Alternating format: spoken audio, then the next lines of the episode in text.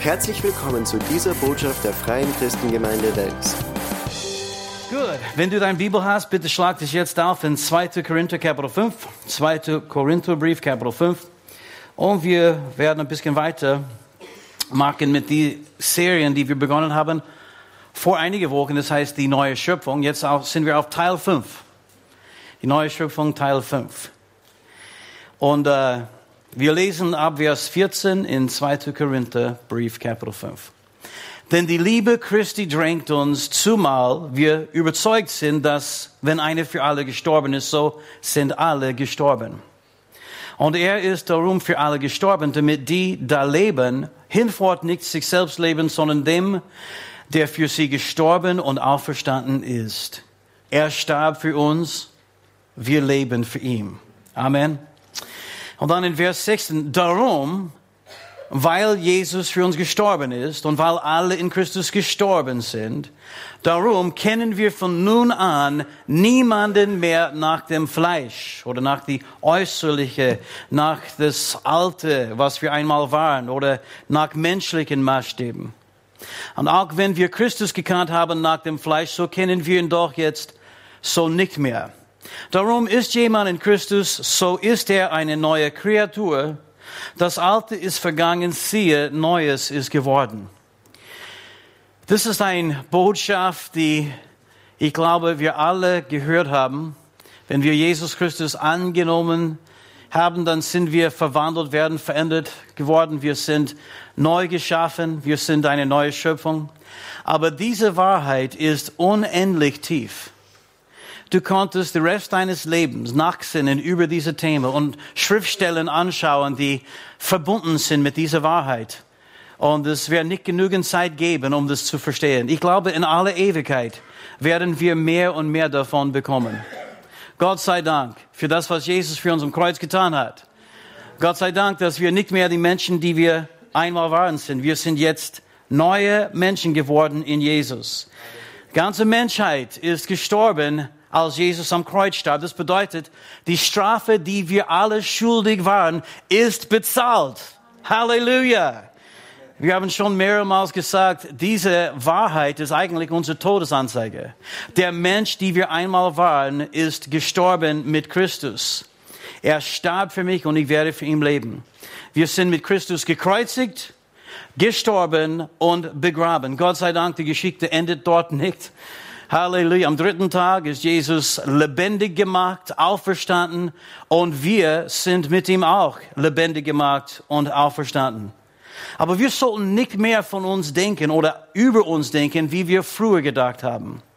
Wir müssen diesen alten Mensch einfach dort lassen, wo er mit Christus gestorben und begraben worden ist und entdecken, wer wir jetzt sind in Jesus Christus. Wir sollten nie mehr über uns denken, wie wir früher, früher gedacht haben. Und ich erinnere mich an diese Gefühl, die ich hatte. Vielleicht, ich weiß nicht, vielleicht war es ein paar Wochen, nachdem ich Jesus kennengelernt habe. Ich merkte auf einmal, ich kann nicht mehr so leben, wie ich früher gelebt habe. Ich kann nicht mehr so denken, wie ich früher gelebt habe. Ich, ich oder gedacht haben. Ich kann auch nicht mehr dieselben Ziele haben wie vorher. Und ich, ich muss sagen, zuerst dieser Gedanke war für mich nicht so leicht. Ich, ich habe auf einmal äh, äh, ein bisschen, äh, wie sagt man, Schmerzen oder sowas erlebt für den alten Mensch, der gestorben ist. Weil ich glaube, es war schon Teilen von Fred, die ich magte. und äh, ich dachte auf einmal, jetzt, das alles, was ich einmal war und was ich gehabt habe und was ich getan habe und meine ganzen Ziele, die sind nicht mehr gültig. Und es stimmt wirklich.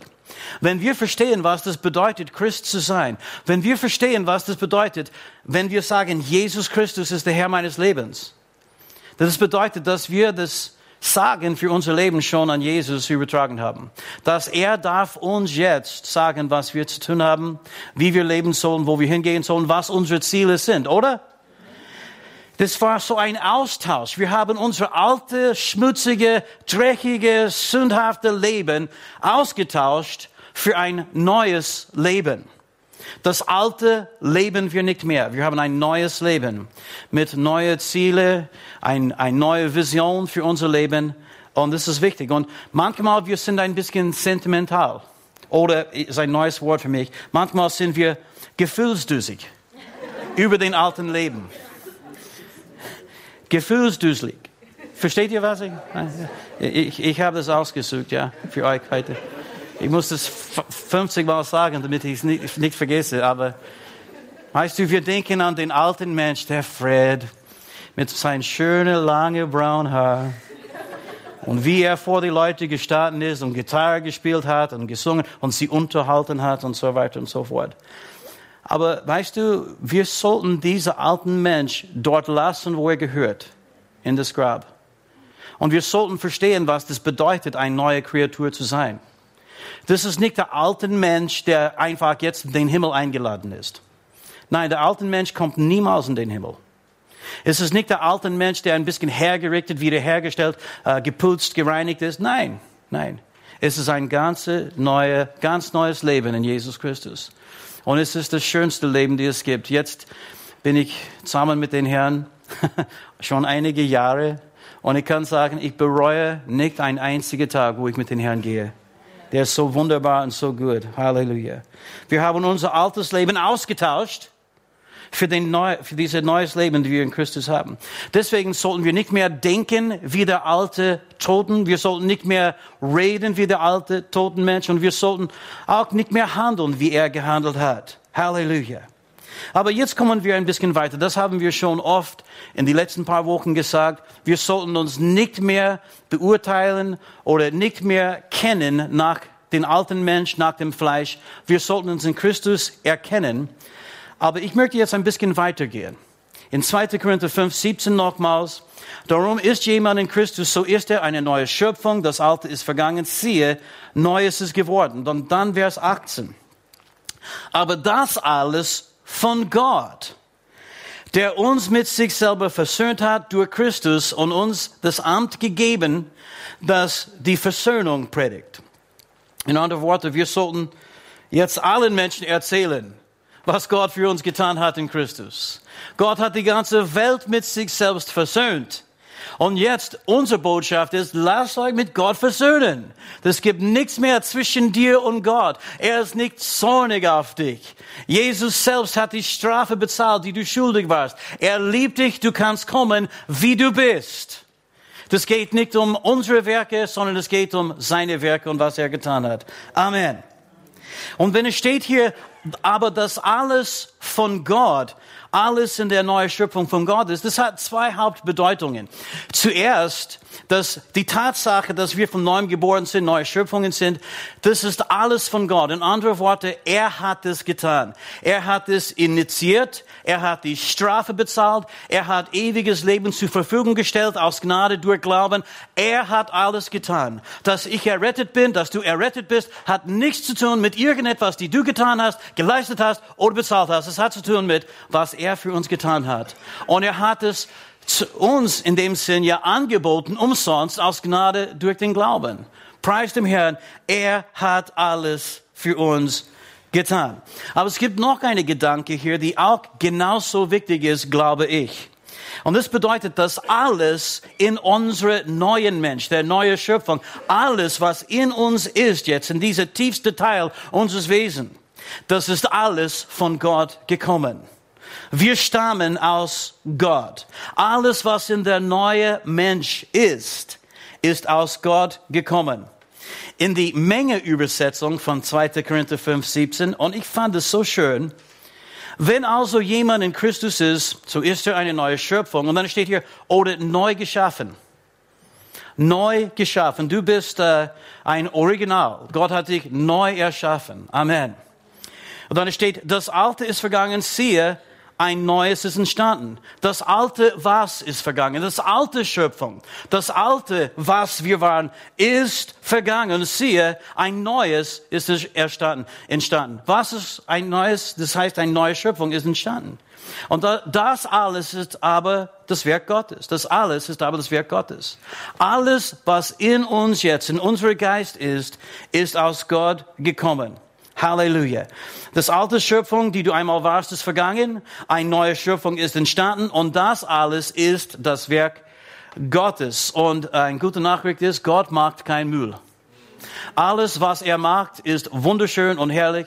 Jedes Mal in die Schöpfungsgeschichte, als Gott etwas neu geschaffen hat, er sagte, Gott sagte, es werde oder es sollte, und Gott sah, dass das gut war. Es ist geschehen und Gott sah, dass es gut war. Und als Gott dich neu geschaffen hat in Jesus Christus, hat er etwas Wunderbares gemacht. Ähm, ich kann mich erinnern, als ich äh, erst nach Österreich gekommen bin und ich hörte, wie einige Leute in, ähm, in ähm, Mundart reden. Und ich dachte, das, das hört sich ein bisschen wie Englisch an, weißt du, in die südlichen Staaten, wo sie auch so ein Dialekt und äh, ein bisschen Akzent haben. Und äh, die Leute sagen manchmal, die, die sagen kein und nicht in dieselben Satz. Verstehst du, was ich meine? Wo das nicht passt. Das ist ein Doppelnegativ. Aber sie würden sagen zum Beispiel, Gott macht kein Müll nicht. Ja. und ich wollte das heute euch sagen, Gott macht kein Müll nicht. Das macht er nicht. Alles, was er macht, ist herrlich und wunderbar. Und wir kennen alle Epheser 2, Vers 10, aber ich möchte es nochmals für euch lesen aus die neue evangelistische Übertragung. In Christus oder in Jesus Christus sind wir Gottes Meisterstück. Amen. Halleluja. Er hat uns geschaffen. Er hat uns geschaffen, nicht hergerichtet, nicht ein bisschen gereinigt, sondern er hat uns geschaffen, ganz neu geschaffen. Und er hat uns aus sein Meisterstück geschaffen. Schau deinen Nachbar an und sag, du bist Gottes Meisterstück. Amen. Du bist ein Meisterstück von Gott selbst geschaffen. Halleluja.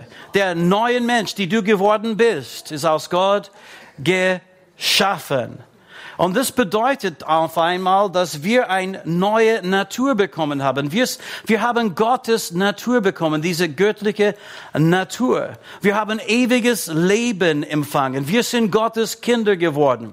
Wir haben sein Leben und seine Natur jetzt in uns. Alles anders ist bloß Existenz. In Christus allein gibt es das Leben. Und wir haben eine neue Natur, neues Leben. Ein Leben voller Liebe, Gerechtigkeit, Barmherzigkeit, Gnade, Friede, Freude und so weiter und so fort. Wir können das so formulieren. Wir haben das Leben und die Natur Gottes in uns. Und in 2. Petrus 1, ab Vers 3, redet Petrus darüber. 2. Petrus 1, Vers 3. Alles, was zum Leben und zur Firmigkeit dient, hat er, hat uns seine göttliche Kraft geschenkt durch die Erkenntnis dessen, der uns berufen hat, durch seine Herrlichkeit und Kraft. Vielleicht ein Nebengedanke. Alles, was du jemals brauchen wirst für dein Leben hier auf Erden und auch für dein Leben in der Zukunft, alles, was du jemals brauchen wirst, hat Gott dir schon geschenkt. Wir müssen niemals zu Gott kommen als Bettler und sagen, oh bitte, bitte, bitte, Herr. Er hat schon alles gegeben, geschenkt, alles, was wir jemals brauchen werden für unser Leben hier auf Erden. Und es bedeutet nicht nur in einem geistlichen Sinn, sondern Geist, Seele und Leib. Alles, was wir brauchen, steht uns zu. Aber wir müssen das erkennen und dann müssen wir das auch im Glauben annehmen. Aber bitte merke, das steht in Vers 4, durch sie, und das bedeutet, durch seine göttliche Kraft, durch Gottes göttliche Kraft sind uns die teuren und allergrößten Verheißungen geschenkt, damit ihr dadurch Anteil bekommt an der göttlichen Natur, die, die ihr entronnen seid der verderblichen Begierde der Welt, in der Welt. Es steht hier, dass Gott hat uns durch seine große Macht, durch sein Allmacht, er hat uns Verheißungen gegeben. Das heißt, Gottes Kraft steht hinter alle seine Verheißungen. Oder vielleicht alles, was Gott versprochen hat, kann er auch sehr wohl erfüllen. Amen. Aber durch diese Verheißungen haben wir dann Anteil an der göttlichen Natur bekommen. Ein Anteil dran. Gott ist unser Vater. Wir sind sein Kinder. Sein geistliche DNA ist in uns. Wir haben in dem Sinn Gottes DNA, weil wir sind seine Kinder geworden. Diese göttliche Natur bekommen wir durch die Verheißungen, die er gegeben hat. Und du fragst vielleicht, welche Verheißungen? Ja, das gibt so viel. Wir haben nicht genügend Zeit, um sie anzuschauen. Aber vielleicht ein einziges schauen wir an. Weil im Alten Testament hat Gott es schon im Voraus geweissagt. In Hesekiel 36 und Vers 26. Da steht, ich will euch ein neues Herz und ein neuer Geist in euch geben. Ich will euch ein neues Herz und einen neuen Geist neu geben und ich will das steinerne Herz aus eurem Fleisch wegnehmen und euch ein fleischendes Herz geben. Das ist eine Verheißung. Gott hat versprochen, dass er das machen würde. Er redete sogar an dieser Schriftstelle über die neue Geburt über diese neue Schöpfung, die wir in Christus geworden sind. Das war nicht etwas, die Gott, weißt du, nachhinein äh, ausgedacht hat, sondern er hatte schon im Voraus gewusst, was sein Plan war. Er wusste, Adam und Eva würden sündigen und er wusste, dass sie eine Lösung für dieses Problem brauchen würde. Was war die Lösung? Jesus ist die Lösung. Amen. Und die Lösung war nicht nur, um sie irgendwie zu vergeben, und das alles irgendwie unter die Teppich zu kehren, sondern die Lösung war, das ein für alle Mal wegzuschaffen, Halleluja, durch die Kreuzigung Jesu Christi, was wir einmal waren, ist mit Christus gekreuzigt, gestorben und begraben. Und dann ein ganz neues Herz. Nicht das alte Herz irgendwie äh, hergerichtet, sondern ein ganz neues Herz und neuer Geist. Du hast einen neuen Geist bekommen. Amen. Ein Geist, der aus Gott gekommen ist. Vers 27. Ich will meinen Geist in euch geben und will solche Leute aus euch machen, die in meinen Geboten wandeln und meine Rechte halten und danach tun. Gott hat ewiges Leben oder diese Realität über die neue Geburt und die neue Schöpfung schon im Alten Testament geweissagt. Und als Jesus kam, Halleluja, hat er das dann alles erfüllt. Durch solche Verheißungen haben wir jetzt Anteil an der göttlichen Natur. Durch diese Verheißung haben wir Anteil an Gottes Natur und Gottes Leben. Halleluja. Er hat uns ein neues Herz gegeben, neuer Geist gegeben. Er hat uns sein Geist gegeben und den Wunsch in unser Herz gelegt, für ihn zu leben und ihn zu dienen. Amen. Er hat es alles gemacht. Und durch die Kraft dieser Verheißungen haben wir Anteil an der göttlichen Natur. Das bedeutet nicht, dass wir sind auf einmal kleine Götter oder dass, dass wir Gott sein werden. Es gibt schon Sekten, die lehren, dass Menschen, aber nur die Männer, Frauen, ich muss sagen, die Männer werden alle irgendwann Götter werden. Dass sie werden so wie Gott sein. Die sagen zum Beispiel die Mormonen, sie sagen, die einzige Grund, warum Gott Gott ist, ist, weil er war der Erste. Und er hat seine Gottheit irgendwie realisiert, schon vor Millionen von Jahren. Aber jetzt wir, aber nur die Männer, wir werden auch unsere Gottheit irgendwie realisiert. Aber das ist eine Lüge. Wir sind Menschen, wir sind nicht Götter, aber wir haben jetzt Anteil an Gottes Natur. Amen. Er ist unser Vater geworden. Er bleibt Gott. Wir bleiben Menschen. Aber wir haben jetzt Anteil an seiner göttlichen Natur in uns. Was das alles bedeutet, möchten wir in kurzem anschauen. Wir haben Gottes DNA in uns. Seine heilige Natur ist jetzt in uns. In Johannes 1 und Vers 11. Johannes 1, Vers 11. Er kam in sein Eigentum und die Seinen nahmen ihn nicht auf. Wie viele ihn aber aufnahmen, denen gab er Macht, Kinder Gottes zu werden, denen, die an seinen Namen glauben. Wir glauben an Jesus, wir glauben an seinen Namen. Was ist geschehen? Gott hat uns Macht gegeben, das ist Vollmacht, das Recht und die Kraft gegeben, Kinder Gottes zu werden. Wir sind seine Kinder jetzt. Das ist seine Gedanke. Wir haben es so oft gehört. Das geht über unser Kopf. Wir, wir, wir können es mit unserem Verstand wirklich nicht begreifen. Ich sage, ja, ich bin ein Kind Gottes. Wie würde unser Leben wirklich ausschauen, wenn das so, so, so real für uns wäre? dass wir erkennen, egal wo wir sind, Gott ist überall und ich bin sein Kind. Egal wer etwas gegen mir hat oder gegen mir tun möchte, Gott ist gerade dort, wo ich bin, überall und er steht zu mir. Er ist mein Vater. Das würde uns eine ganz andere Lebensweise schenken, eine ganz andere Zuversicht für das Leben. Halleluja. Was soll unmöglich sein? Wir sind mehr als Überwinder. Warum? Er hat uns so sehr geliebt, er hat Jesus gegeben.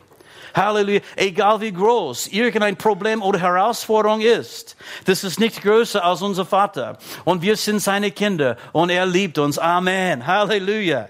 Preis dem Herrn. 1. Johannes 3 und Vers 1. Seht, welch eine Liebe hat uns der Vater erwiesen, dass wir Gottes Kinder heißen sollen. Und wir sind es auch. Ist es nicht schön? Johannes wollte uns wissen lassen, das ist nicht nur Poesie. Ist es nicht schön? Wir, wir heißen jetzt Kinder Gottes. Ist es nicht schön? So wie ein, ein schöne Poesie oder Gedicht. Na, er sagte, und wir sind es. Das ist Realität. Das ist, wer wir in Jesus Christus geworden sind. Der neue Schöpfung ist ein Kind der Allerhöchsten, ein Kind Gottes. Amen. Was für eine Liebe. Unser Gott ist ein Gott der Liebe. Er ist Liebe und er hat uns als sein Kinder aufgenommen, ein neues Leben geschenkt. Preis sei dem Herrn. Wir sind Kinder Gottes. Und wie ich gelesen habe, und ich kenne mich nicht so gut aus, so wenn es nicht ganz richtig ist, könnt ihr mir später korrigieren. Aber wie ich gelesen habe, bekommt ein Baby die Hälfte seiner genetischen Informationen von seiner Mutter und die andere Hälfte von seinem Vater. Deshalb kann durch ein STR-Analyse ein Abstammungsgutachtung durchgeführt werden, die zu zahlreichen Rechtsfolgungen führt. Ja, ich meine, weißt du, wenn, wenn es herausgefunden ist, dass er wirklich der Vater ist, dann weißt du, es gibt auch bestimmte Dinge, für die er verantwortlich ist. Und so ist es bei uns. Das war auch so bei uns mit unseren Eltern. Weißt du, wir haben so Teile von dieser genetischen und so weiter Information von beiden unseren Eltern bekommen. Aber wir reden jetzt nicht über unser Körper und nicht unsere natürliche Herkunft. Wir reden über unsere geistliche Herkunft. Jetzt ist Gott selbst unser Vater. Und das bedeutet, dass in deinem Geist, in deinem inneren Mensch, wenn es möglich wäre, ein Abstammungsgutachtung zu machen, wenn es möglich wäre, dann würden Menschen erkennen, du bist ein Sohn oder eine Tochter Gottes. Halleluja, er ist wirklich dein Vater geworden. Es ist genau so real. Und das bedeutet auch, dass er einige Verantwortungen hat uns gegenüber. Wir sind seine Kinder und er ist ein guter Vater. Amen. Er ist ein liebender Vater. Amen. Er hat uns ein neues Herz gegeben, einen neuen Geist gegeben. Und es ist alles von Gott gekommen. Alles in unserem neuen Mensch ist von Gott gekommen. Wir haben Gottes DNA. Amen. Halleluja. Wir stammen von Gott ab. Das ist ein großer Gedanke. Und das bedeutet für uns, dass wir alle, die von neuem geboren sind, wir haben alle denselben Vater. Und wir sind alle Geschwister. Wir sind eine Familie in Jesus Christus. Ich sage das manchmal auf Englisch, weil es reimt und es hört sich gut an.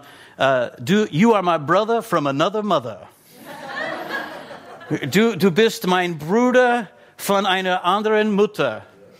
Weil eigentlich, wir haben alle denselben Vater. Halleluja, wir haben denselben Vater wie Jesus.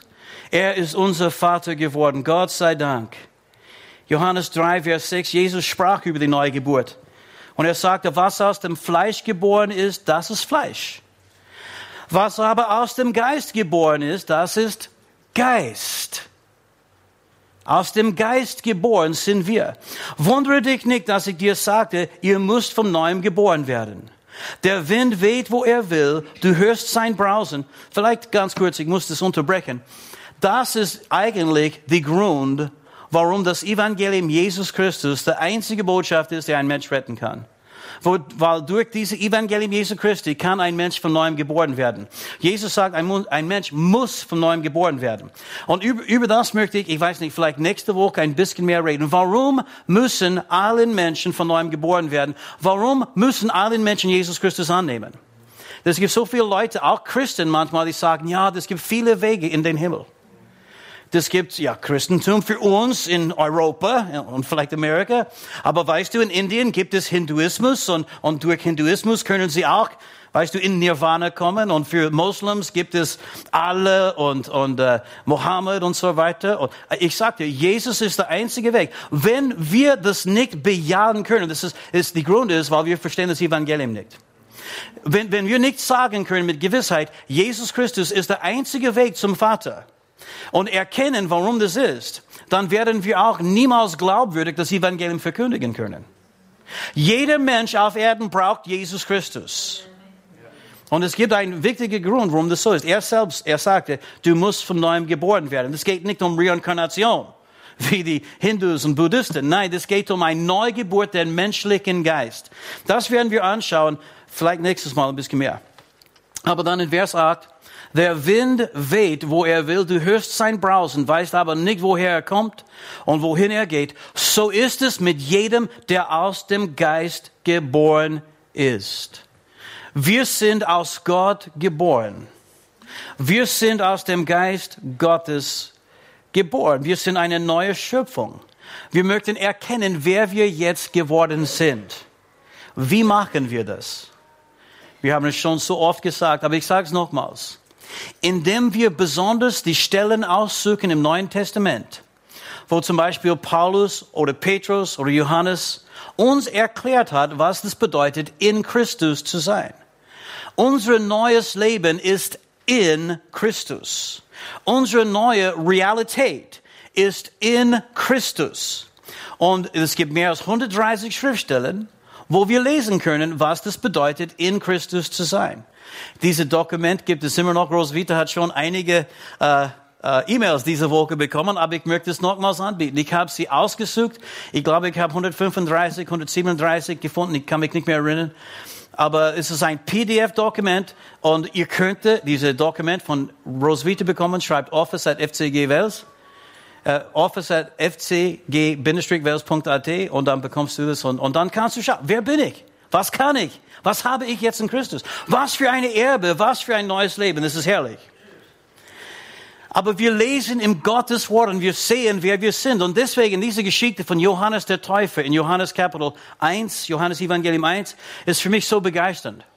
Weil die Juden haben Menschen zu Johannes der Täufer geschickt und sagte, wer bist du? Und ich glaube, sie haben gemeint, wer glaubst du, dass du bist? dass du sowas magst. Ja? Sie haben Leute zu ihm geschickt und dann Johannes 1, Vers 19 steht, das, dies ist das Zeugnis des Johannes. Sag's mal Zeugnis. Okay, hier ist sein Zeugnis, aber nachher möchte ich fragen, was dein Zeugnis ist. Sein Zeugnis ist genau das. Als die Juden von Jerusalem, als Priester und Leviten zu ihm sandten, mit der Frage, wer bist du? Wie hat er geantwortet? Was war sein Zeugnis? Jo, ich bin der Bur von Zacharias und Elisabeth. Nein, das hat er nicht gesagt, aber er war das. Was hat er gesagt? Hat er gesagt, ja, ich bin eigentlich so ein Einzelner, lebe ich lieber alleine in der Wüste. Nein, hat er auch nicht gesagt. Was hat er gesagt? Ja, ich bin, ich bin ein Mensch von dieser oder jener, so also irgendein besonderer Dorf oder Stadt. Hat er auch nicht gesagt. Er hat nicht gesagt, ja, ich bin Wiener. Und weißt du, Wiener sind anders. Hat er nicht gesagt. Seine Identität war nicht in sein Heimat, in sein Staat, in seine Herkunft, seine natürliche Herkunft. Was hat er gesagt? In Johannes 1, 22, da steht, da sprachen sie zu ihm. Wer bist du dann?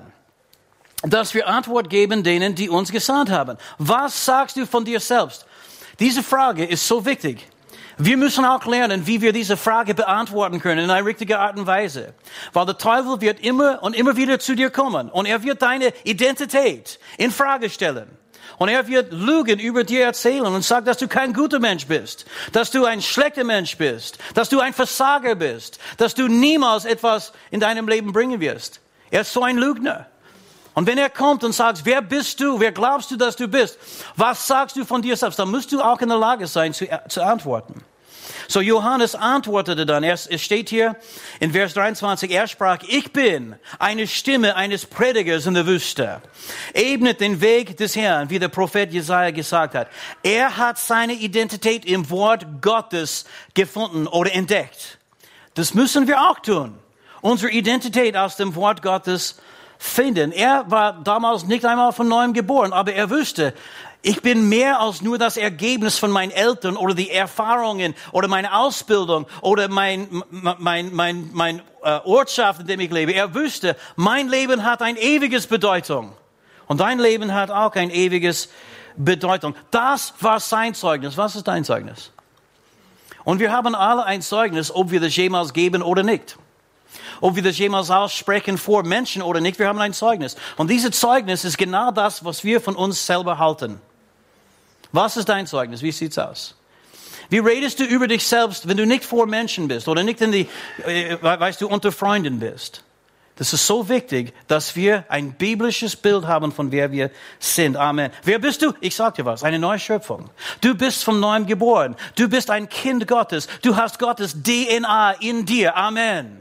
Du stammst von Gott ab. Halleluja. In Römer Kapitel 8, Vers 29. Denn die er vorher erkannt hat, die hatte auch vorherbestimmt, dem Bilde seines Sohnes gleichförmig zu sein. Damit er, damit Jesus, damit Jesus der Erstgeborene sei unter, unter vielen Brüdern. Wer sind die vielen Brüder? Wir. Und weißt du, Mädels, wenn es steht, viele Brüder, weißt du, du kannst auch von Schwestern denken, auch das passt eh. Das ist einfach viele Kinder. Er, er ist unser Bruder im Herrn. Jesus ist unser Bruder. Der Herr selbst, Jesus. Er ist der Erstgeborene. Wir sind nach ihm von neuem geboren. Wir sind in derselben Familie. Das ist eine super Familie, oder?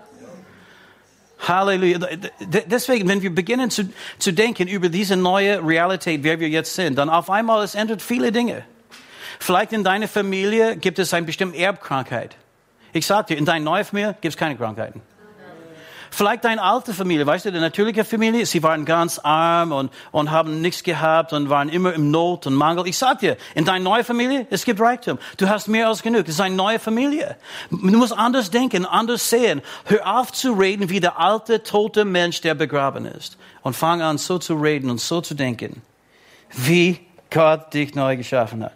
Und es steht, dass Jesus ist der Erstgeborene unter vielen Brüdern. Wann ist Jesus der Erstgeborene geworden? Das ist nicht die Rede von Jesus, der das ewige Sohn Gottes ist. Habt ihr das verstanden? Das ist nicht die Rede, weil Jesus war, ist, wird immer Gott sein. Jesus war, ist und wird immer Gottes Sohn sein. Aber als er erst der Erstgeborene geworden ist, das ist nicht die Rede von der jung, jungfräulichen Geburt. Das ist nicht die Rede von der Advent, der erste Advent oder Weihnachten, das ist die Rede von das, was geschehen ist, als Jesus von den Toten auferstanden ist. In Epheser Kapitel 2, ab Vers 4. Er ist der Erstgeborene aus den Toten, als er auferstanden worden ist. Epheser 2, Vers 4. Gott aber, der reich ist an Barmherzigkeit, hat um seine vielen Liebe willen, womit er uns geliebt hat, auch uns, die wir in der Vergehung tot waren, mit dem Christus lebendig gemacht. Sag's mal, lebendig gemacht. Jesus ist gekreuzigt, gestorben und begraben, aber Gott hat ihn lebendig gemacht und wir sind mit Christus lebendig gemacht. Und das ist nicht die Rede von seiner Auferstehung. Das ist etwas, die zuerst geschehen ist, damit er dann tatsächlich auferweckt, äh, äh, auferweckt worden sein konnte. Oder wie auch immer man das sagt auf Deutsch. Ich hoffe, dass ihr mitgekommen sind. Ja. Mit dem Christus lebendig gemacht. Und bitte merke, durch Gnade seid ihr errettet. Er hat uns mit auferweckt. So lebendig gemacht und dann mit auferweckt. Zuerst lebendig gemacht, das bedeutet vom Neuem geboren. Und Jesus ist der Erstgeborene aus den Toten. Und dann ist Jesus auferweckt worden. Die gute Nachricht ist, wir sind mit Christus lebendig gemacht. Er ist unser Bruder. Halleluja. Wir stammen von denselben Vater ab. Halleluja. Und er ist auferweckt und wir sind mit ihm auferweckt worden. Und jetzt sitzen wir zusammen mit Christus in der Himmelswelt. Amen. Preis mir zum Rechten des Vaters. Das ist der Zeitpunkt, an dem Jesus der Erstgeborene geworden ist. In Apostelgeschichte 13 und Vers 33.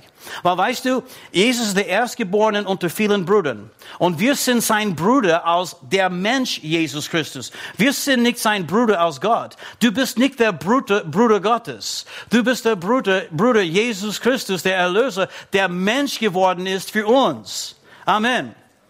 Ich möchte das klarstellen. Es gibt einige Leute, die sagen, dann, dann bin ich, weißt du, äh, Bruder Jesus bin, dann bin ich auch Gott. Nein, nein. Jesus war Gott, ist Gott, wird immer Gott sein. Und er ist auch aber wahrhaftig Mensch. Beides in einem. Und wir sind mit diesem menschlichen Teil Jesu Christi identifiziert worden. Du bist nicht Gott und wirst niemals Gott sein. Aber du hast Gottes göttliche Natur in dir, weil Jesus ist von den Toten auferweckt worden durch die Kraft Gottes und du bist mit ihm auch lebendig gemacht, von neuem geboren und auch preis dem Herrn auferweckt worden. Apostelgeschichte 13, Vers 33.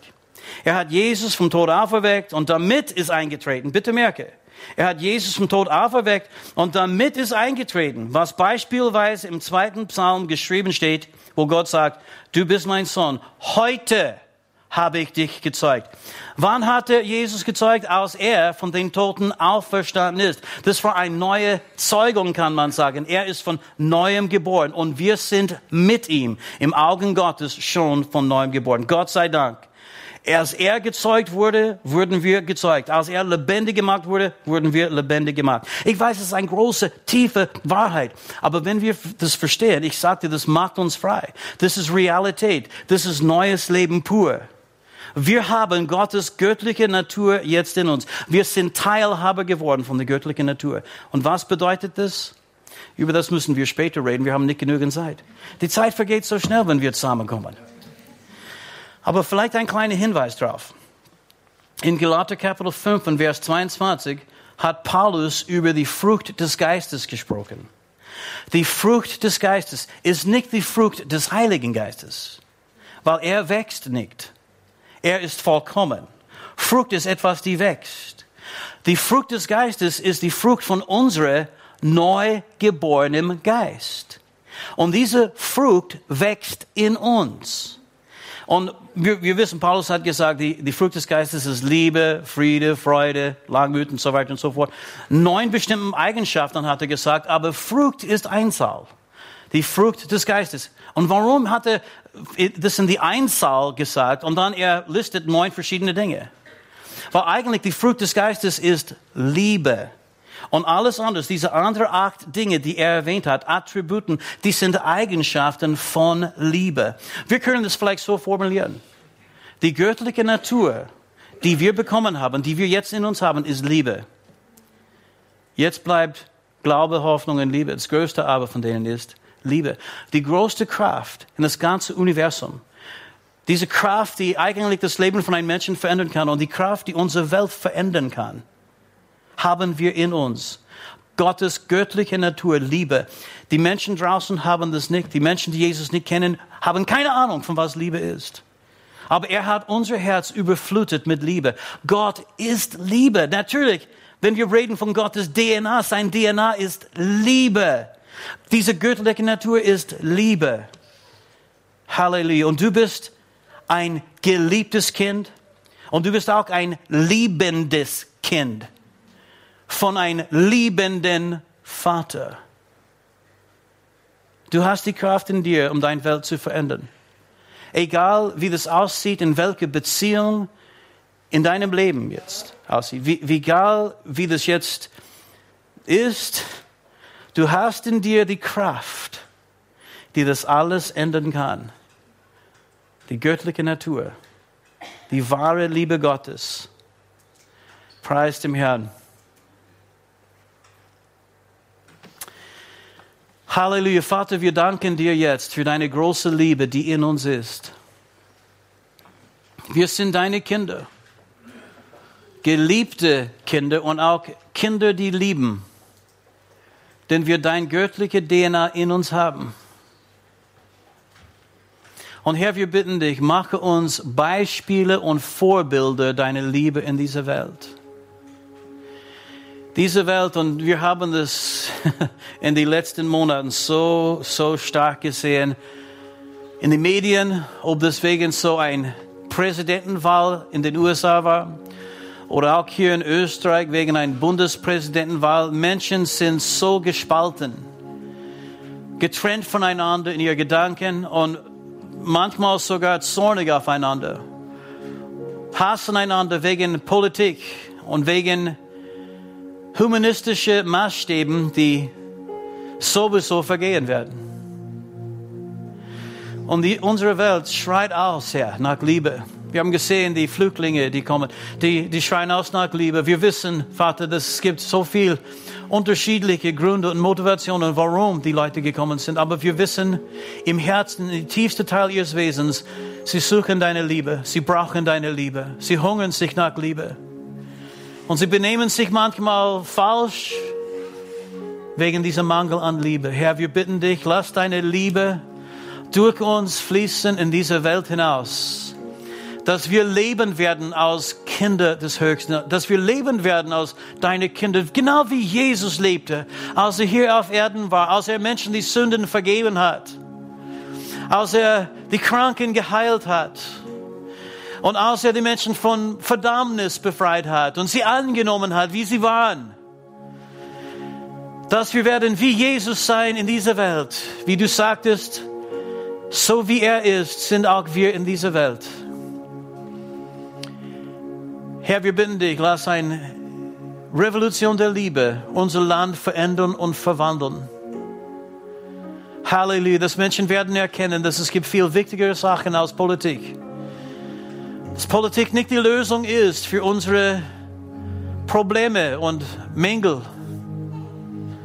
Halleluja. Und Herr, wir bitten dich, mach uns zum Vorreiter dafür. Mach uns zum Vorbilder und Beispielen von deiner Liebe.